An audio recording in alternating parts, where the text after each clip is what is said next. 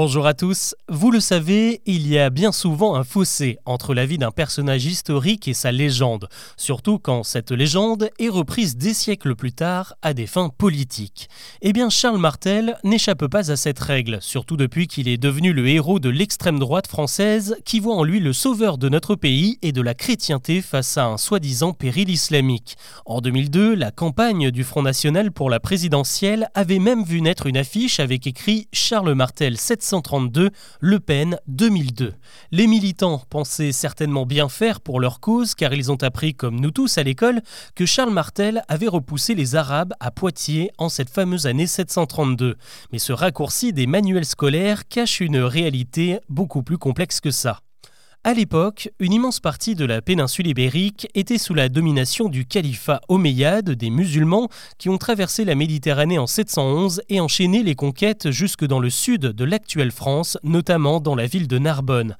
Face à eux se trouvaient plusieurs entités, dont le duché d'Aquitaine, constamment harcelé par les raids et les razzias des Sarrasins, et beaucoup plus au nord se trouvait l'Austrasie, régentée par Charles Martel.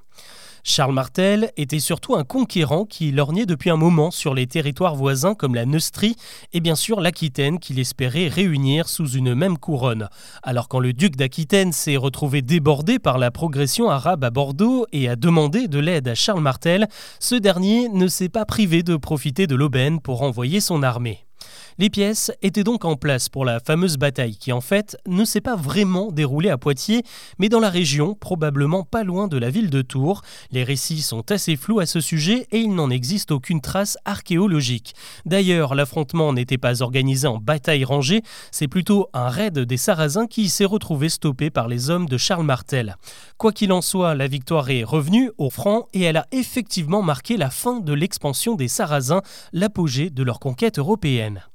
Mais dire que Charles Martel a expulsé l'envahisseur hors de France est complètement faux.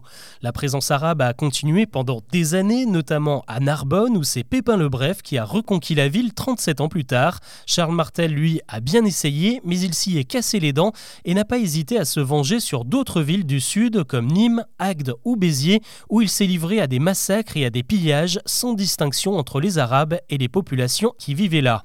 Pour résumer, Charles Martel est intervenu avant tout en conquérant et certainement pas en défenseur de la chrétienté. Sa motivation, c'était surtout la mise en sécurité de ces terres et leur extension au sud de la Loire. La religion n'y était pour rien, contrairement aux croisades qui ont débuté 300 ans plus tard.